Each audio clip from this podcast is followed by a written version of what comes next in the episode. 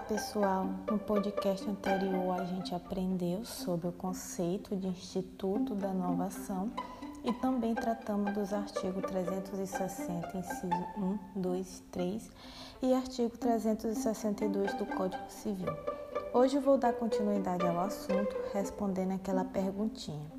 E é claro, abordarei sobre os artigos que ainda não foram explanados.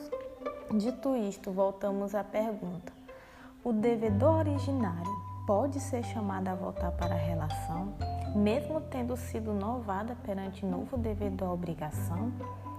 Excepcionalmente, o antigo devedor poderá responder perante o credor, a despeito da nova ação, nos termos do artigo 363, no qual diz assim: se o novo devedor for insolvente, não tem o credor que o aceitou ação regressiva contra o primeiro, salvo se este obteve por má fé a substituição. Exemplo: devedor originário engana o credor, sabendo que o devedor novo está sem dinheiro. Por isso, convence o credor a fazer nova ação, assumindo o novo devedor, prejudicando assim o credor. Também existe mais um dos requisitos da novação, que é derivado da expressão em latim de animus novandi, que significa o ânimo de novar, da qual dispõe o artigo 361 do Código Civil, que o ânimo de novar pode ser expresso ou tácito, mas sempre inequívoco, não havendo tal elemento imaterial ou subjetivo. A segunda obrigação simplesmente confirma a primeira. Desse modo, coexistem as duas dívidas que, entretanto, não se excluem. Não ocorre inovação, por exemplo, quando o credor simplesmente concede facilidades ao devedor, como a dilatação do prazo, o parcelamento do pagamento ou ainda a modificação da taxa de juros. Neste caso, a dívida continua a mesma, apenas é modificada em aspectos secundários. Quanto aos efeitos da inovação, vamos encontrar a partir dos artigos 364 a 366. Lembrando que, para fim de efeito liberatório, temos aí o artigo 364 e 366, no que tange as garantias pactuadas. Lembra do primeiro podcast anterior, na qual mencionei o artigo 364, em que o seu principal efeito vai ser a extinção da dívida primitiva? Com todos os acessórios e garantias? Pois bem, a inovação, conforme o artigo 364, extingue os acessórios e garantias da dívida, sempre que não houver estipulação encontrada. Não aproveitará, contudo, ao credor ressalvar o penhor, a hipoteca ou anticrise se os bens dados em garantia permanecerem a terceiro que não foi parte da inovação.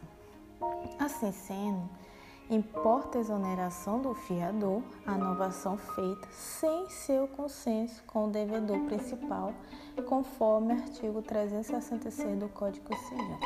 Observação.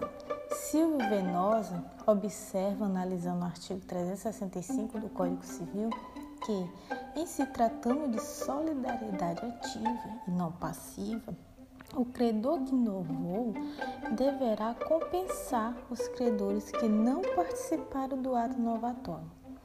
De acordo com o artigo 365 do Código Civil em vigor, diz que, ocorrendo inovação entre o credor e um dos devedores solidários, somente sobre os bens do que contraía a nova obrigação substituirão as preferências e garantias do crédito novato.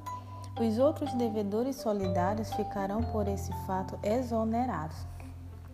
Além dessas formas de inovação, na qual mencionei durante o podcast falando a respeito desse assunto, a doutrina também aponta a inovação mista, hipótese em que, ao mesmo tempo, substitui-se o objeto e um dos sujeitos da relação jurídica também chamada de inovação complexa, em que ocorre a substituição de quase todos os elementos da relação jurídica original, não estando tratada de forma expressa na codificação privada brasileira.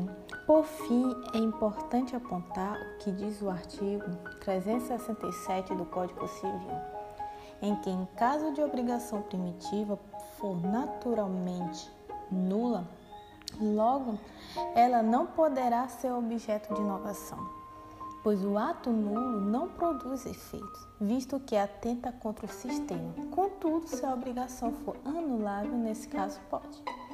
É isso, e no próximo episódio falarei a respeito do Instituto da Compensação. Obrigada e até mais.